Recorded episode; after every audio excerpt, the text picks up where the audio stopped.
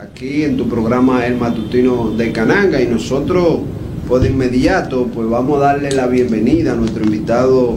eh, del día de, hoy, un invitado especial y que le agradecemos la gentileza de, aceptar nuestra invitación y nosotros pues vamos a estar conversando con un alto dirigente del Partido de la Fuerza del Pueblo, una persona que nosotros le añoramos mucho, mucho éxito porque tiene un manejo, tiene una formación y es una persona que nosotros desde que le conocimos pues tenemos un afecto eh, y nosotros estaremos hablando con él con algunos temas nacionales e internacionales porque vamos a estar conversando con Eddie de, Gracia, quien es miembro de la dirección central del Partido de la Fuerza del Pueblo y su secretario de Asunto Internacional de esa organización política. Buenos días, líder. Sí, muy, muchas gracias, buenos días. Bueno, muy agradecido por la invitación y de poder pues llegar a tu público a nivel nacional e internacional. Bueno, hermano, vamos de, inmediato para aprovechar el tiempo. El tiempo en televisión es un poco complicado, pero nosotros queremos saber de inmediato cómo están las actividades del Partido de la Fuerza del Pueblo y cómo ustedes están manejando esta problemática o esta situación que se ha presentado a través de la Junta Central Electoral con esta limitación que dice la Junta eh, que tienen que tener los partidos para que no se convierta en un proselitismo, pero que vemos por otro lado el gobierno a su ancha haciendo todas las cosas. ¿Qué medida y qué, qué, qué cosa va a tomar el partido de la fuerza del pueblo para poder seguir eh, afiliando y para poder seguir creciendo en esta membresía, para poder eh, aspirar y para poder ir a una contienda electoral ahora en el 2024? Sí, por supuesto. Mire, la Fuerza del Pueblo, pese a ser un partido eh, joven en la República Dominicana, está hoy participando eh, de una forma muy importante y se ha convertido ya en la principal fuerza de oposición en la República Dominicana. Mantiene un crecimiento constante a nivel de afiliación, este, se están generando continuamente una serie de juramentaciones importantes que desarrolla el presidente del partido, Leonel Fernández, y por supuesto que a nivel nacional, en cada uno de los municipios donde visita el señor presidente Leonel Fernández, se genera todo este alto nivel de participación y de apoyo a la fuerza del pueblo. Por eso hoy es el principal partido de oposición que ya se virtualiza como el partido que va a ganar las elecciones. A nivel internacional también se ve ese despliegue de apoyo que se genera al presidente Leonel Fernández. Con relación a lo que ha dispuesto la Junta Central Electoral, por supuesto que nosotros apoyamos toda acción que se genera con el propósito de enmarcar siempre pues el rumbo sobre la base de la ley. Y la fuerza del pueblo como partido en su organización siempre ha previsto que cada una de sus actividades se enmarquen de forma correcta en las disposiciones de la ley, en todo el renglón que, pues de alguna forma, pues cómo se regula la participación electoral. Nuestra preocupación realmente es cómo el partido de gobierno, el partido oficialista, en cada una de las acciones que se generan propia de la dinámica del gobierno, sí se genera una proyección de eh, encaminado a la reelección y eso es precisamente lo que la Junta tiene que ver en el sentido de que sí se está de alguna forma vulnerando pues lo que establece la ley con el control en el tema de la participación electoral y lo que regula la ley. Si la fuerza del pueblo se enmarca en un procedimiento eh, de ir totalmente acorde a lo que establece pues la ley electoral. Eh, vemos, antes de entrar a, esta parte de este conversatorio, vemos cómo está arropando la delincuencia a la República Dominicana y no vemos como una política real que venga a solucionar este problema. ¿Cómo usted ha podido o cómo usted ve el desempeño que ha tenido el gobierno, el presidente Luis Abinader y las autoridades con este problema que afecta de manera directa al pueblo dominicano lo que es la inseguridad a través de la seguridad ciudadana? Sí, por supuesto, mire, eh, se nota, es claro que la población pues percibe que el gobierno pues no tiene un plan estructurado, no cuenta con las herramientas para enfrentar pues el índice que hoy se presenta de en relación con la con los niveles de delincuencia que continuamente nosotros vemos pues en la sociedad. desde el Ministerio de Interior y Policía vemos cómo se está continuamente haciendo malabares con acciones propias de querer proyectar de forma política. Bueno, ahí, estamos viendo, ahí, disculpe ahí, estamos viendo una imagen que eso es de día, miren cómo están, eh, eh, no entiendo y, disculpa por la interrupción, pero es que eh, uno se siente ya eh, como un sospechoso, es decir, uno no se siente que uno camina en la calle ya, pero no estamos hablando de la calle, estamos hablando que usted en su casa, donde quiera, usted tiene ya una inseguridad que es incontrolable, qué hacer o, cómo, eh, cómo catalogamos al gobierno con esta política social. Claro, es que precisamente eso es lo que se está presentando. Eh, la población siente mucho temor salir a las calles, tus hijos que enfrenten la dura realidad de lo que está ocurriendo y precisamente cuando se cuenta que debe de existir un gobierno que sus acciones estén encaminadas pues a enfrentar este tipo de actos, pues lo que vemos es que continuamente pues nos sorprendemos eh, con esas imágenes que diariamente salen pues de cómo se está viendo eh, el impacto que está teniendo y un gobierno que no ha tenido un plan, no ha desarrollado pues la capacidad de poder enfrentar esta situación de forma eh, prudente. Pero nosotros en ese orden vemos de que se implementan muchos planes, porque nosotros hemos visto que el gobierno eh, ha implementado plan como barrio seguro, barrio que si yo qué, cambio de alma de, fuego por, porque si yo qué, en Cristo Rey. Entonces, todos esos programas que se han hecho no han tenido un, resultado eh, positivo a, esta parte de la delincuencia en la República Dominicana? No, definitivamente no ha tenido un resultado positivo. Y esto se debe a que el gobierno pues llegó sin un plan concreto, carece de los mecanismos eh, de solución a presentarle a la población y eso pues, aunque ellos hacen malabares con una serie de,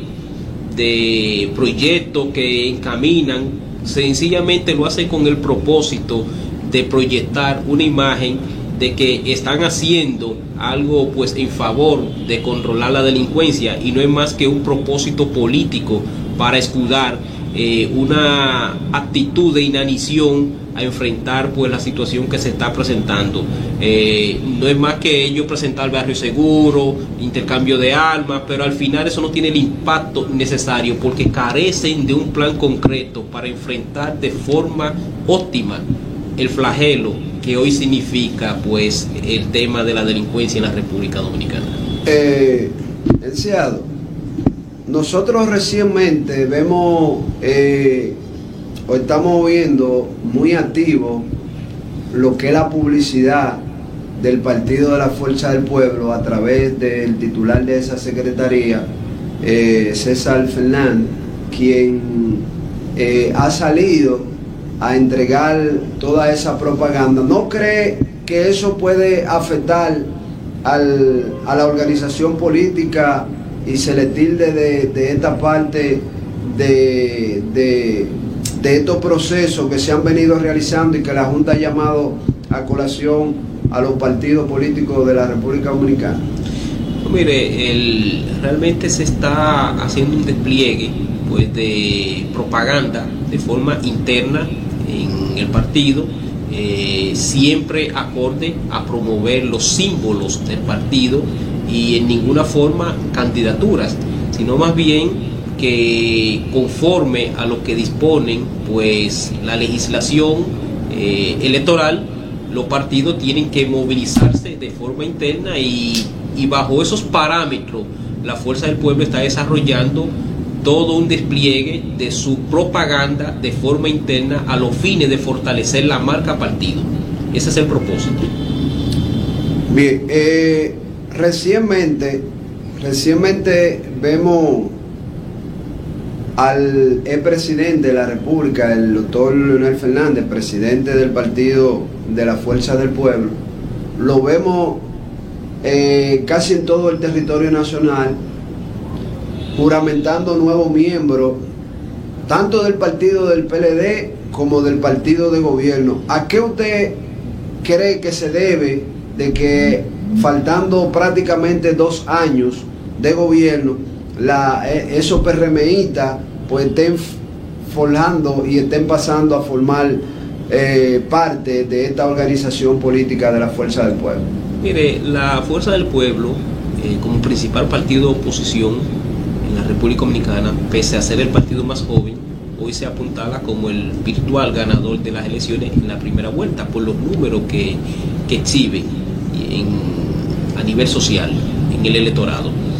Sin embargo, eso se debe mucho a el alto nivel de juramentación que está desarrollando de forma sincera y de forma real. El único partido que está desarrollándolo en esa, en esa forma. Y, estas juramentaciones provienen de partidos, eh, de diferentes partidos que se están dando aquí en la República Dominicana, ese desmembramiento, en eso no, no sale necesariamente pues el partido de gobierno y también otros partidos de oposición y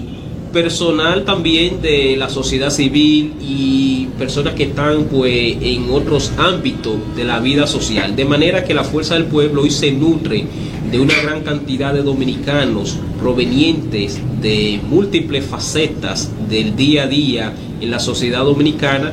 y eso es lo que ha fortalecido pues hoy la membresía de la Fuerza del Pueblo y eso no excluye pues el partido de gobierno, el PRM, Partido de la Liberación Dominicana y otros partidos minoritarios. Es el partido que hoy más está creciendo en el, electorado dominicano. Bueno, eh, nosotros no podemos dejarlo ir sin nosotros eh, formularle esta interesante eh, pregunta en el sentido que como secretaría de lo que es la parte eh, internacional, nosotros, si bien vemos en la República Dominicana que supuestamente no han vendido un turismo que tiene un crecimiento enorme, pero nosotros entendemos que ese turismo de la República Dominicana, yo entiendo que en un gobierno del doctor Leonel Fernández hay que darle otra proyección porque las zonas aledañas pues no son favorables, pero nuestra pregunta directa es todos esos dominicanos y dominicanas que están en el exterior, que toda la semana, todos los meses envían esa remesa a la República Dominicana, en un gobierno del presidente eh, Leonel Fernández, ¿cuál sería las ayudas que se le daría a todos esos dominicanos y dominicanas que realmente sostienen la economía de la República Dominicana, pero que no son beneficiados en ningún sentido de la palabra? De primeramente, con relación a la situación del turismo en la República Dominicana, nosotros nos surge, pues es muy preocupante la forma como el gobierno ha querido proyectar un, supuesto fortalecimiento de la industria del turismo. Todos sabemos el impacto que ha tenido pues, el, sistema, el turismo en todos los países y la República Dominicana no es la excepción. Sin embargo, es evidente que hoy en todos los puntos turísticos se está trabajando a media, a un 50%. Los hoteles eh, no tienen una cobertura en su totalidad, los vuelos han disminuido. Sin embargo, el gobierno se, se, empeña en proyectar un supuesto fortalecimiento del turismo que en la realidad no existe, porque no se está generando al nivel que en otro tiempo ha estado. Por supuesto que hay razones para eso, la pandemia, eh, los efectos de la guerra. Sin embargo, el gobierno no ha presentado un plan concreto. Si quiere manejar números que son ficticios. Entonces, mire, también con respecto a la comunidad del dominicano en el exterior, eh, es una comunidad que tradicionalmente en los gobiernos de Leonel Fernández fue atendida y nos resulta muy preocupante la forma de cómo hoy este gobierno ha desatendido pues esa comunidad sin prestarle los servicios eh, ni la garantía para su retorno en la República Dominicana. Una comunidad que constantemente se expresa en el envío de remesas que tan importante es para el desarrollo de la República Dominicana y para la sostenibilidad de sus familiares en el país. Nosotros entendemos y así lo vemos cada visita que hace el presidente Leonel Fernández a nivel internacional, cómo los dominicanos se desbordan en apoyarlo, el recibimiento que le dan incluso en los aeropuertos y eso de alguna forma se proyecta con ese respaldo que tradicionalmente, históricamente se le ha dado al presidente Fernández y que en un nuevo gobierno del doctor Leonel Fernández se volverá otra vez a mirar hacia esa comunidad de dominicanos en el exterior. Brevemente, el tiempo se nos ha terminado, pero brevemente quisiéramos escuchar o saber por qué usted entiende que el doctor Leonel Fernández debe ser el próximo presidente de la República Dominicana en este 2024?